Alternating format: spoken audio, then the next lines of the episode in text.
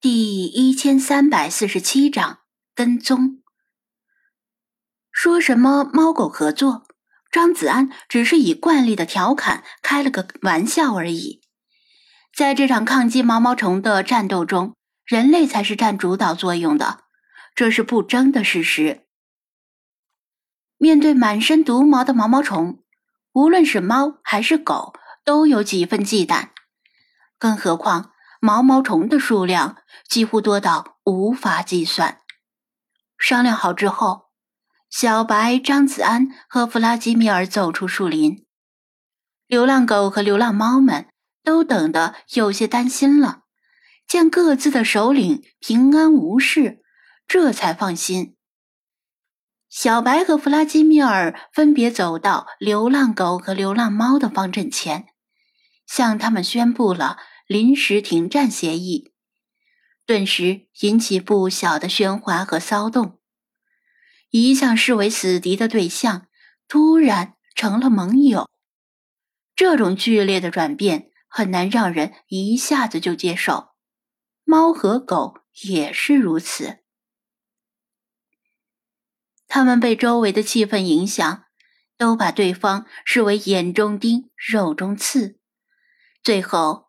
突然告诉他们要握手言和，哪怕只是短暂的握手言和，这令他们本来就比较单纯的脑子更不够用了。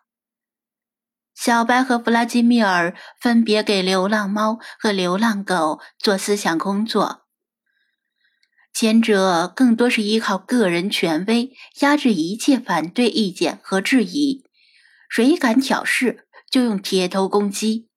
而后者，则是以谈心的方式鼓励大家把困惑说出来，然后予以耐心解释。张子安在这方面帮不上忙，他在地图上找到最近的小卖部，开车过去买了二十箱矿泉水。当务之急是先解决他们的饮水问题，在这之前。他们都是在垃圾场里翻找人类剩下的饮料解渴，无论是可乐、芬达还是雪碧，只要能喝就行。等他开车拉着水回来，小白和弗拉基米尔已经做完了思想工作，猫和狗的两大方阵已经不那么剑拔弩张了，但是也没有一下子变得亲密无间。而是各自趴卧在原位休息。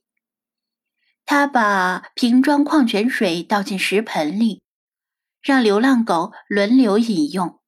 吃饱喝足的他们变得懒洋洋的，力气消失了不少。但是，不能光靠他每天自掏腰包购买矿泉水来解决问题。一是花钱多，二是消耗时间。趁着流浪狗喝水的时候，他又走进树林里查看了一下沟渠的走向，然后想出一个临时的解决办法。他在水族馆里养着很多鱼，而养鱼就需要水泵，让水体产生循环，其中不乏功率在一百瓦以上的大功率水泵。如果拿两个过来。两端用过滤网和过滤棉稍加改造，然后选择沟渠中毛毛虫较少的区域，把水抽上来，让流浪狗排队饮用。当然，还要买个小型的发电机，几百瓦功率的就够，烧汽油或者液化气的也不贵，就几百块，用来提供两百二十伏的电源，否则水泵没法工作。还得用个防雨棚，把发电机罩起来，以免下雨进水短路。虽然也不算一一劳永逸，但运食物的时候顺便添加汽油或者更换液化气瓶就行了，不用买水运水。如果没人看守，水泵和发电机过不了几天就会被偷走。不过好在流浪狗们可以负责这件事，这本来就关系到他们的生命。张子安又去看了流浪狗们捡来的各种小破烂，像什么少了笔帽的钢笔、断裂的耳机、破损的小音箱、空的眼镜盒、用途不明的震动器具之类的，反正没有什么值钱的玩意儿。流浪狗不知道什么东西值钱，大海捞针，碰巧叼回来值钱货的几率也很低。这不怪他们，就算是让一个人走进垃圾山。想要找到稍微值钱的东西也不是那么容易，否则还上什么班？大家都去捡垃圾好了。他把水泵和发电机的事儿告诉小白，打算明天找时间过来安装。如果自己没有时间过来，也会派店员们过来，请他认准武林神光的友军标志，约束住流浪狗，别把人家吓跑了。至于这满地的空瓶子，也要等明天他或者店员在场时，让废品收购站的人开车过来拉，当面点清，当面付款。这里的事暂时结束了，他向小白告辞，和弗拉基米尔一起坐上武林神光，并且让后者遣散流浪猫。他看得出来。小白是靠个人权威来压服流浪狗，不能轻易的离开狗群，否则狗群又会陷入混乱，也可能四处流窜伤人。所以暂时不能把它带走，只能等流浪狗的状况稳定下来再说。而且让弗拉基米尔和小白共处一个屋檐下，岂不意味着把战火烧到了宠物店？回到宠物店。他让店员们收拾出空余的水泵，又马不停蹄地去户外用品店买来小型发电机。下午睡了会儿觉的他离开了店铺，步行前往中华路小学。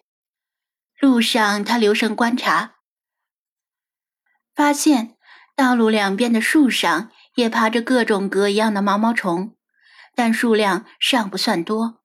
匆匆而过的行人们根本没有注意到。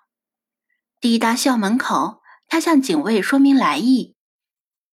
提前得到通知的警卫们验明身份之后，就放他进去了。他找到老师办公室，正在备课的老师们接待了他。听说他是来帮学校消灭毛毛虫的，都很高兴，七嘴八舌的诉说着。毛毛虫对日常教学和生活造成的影响。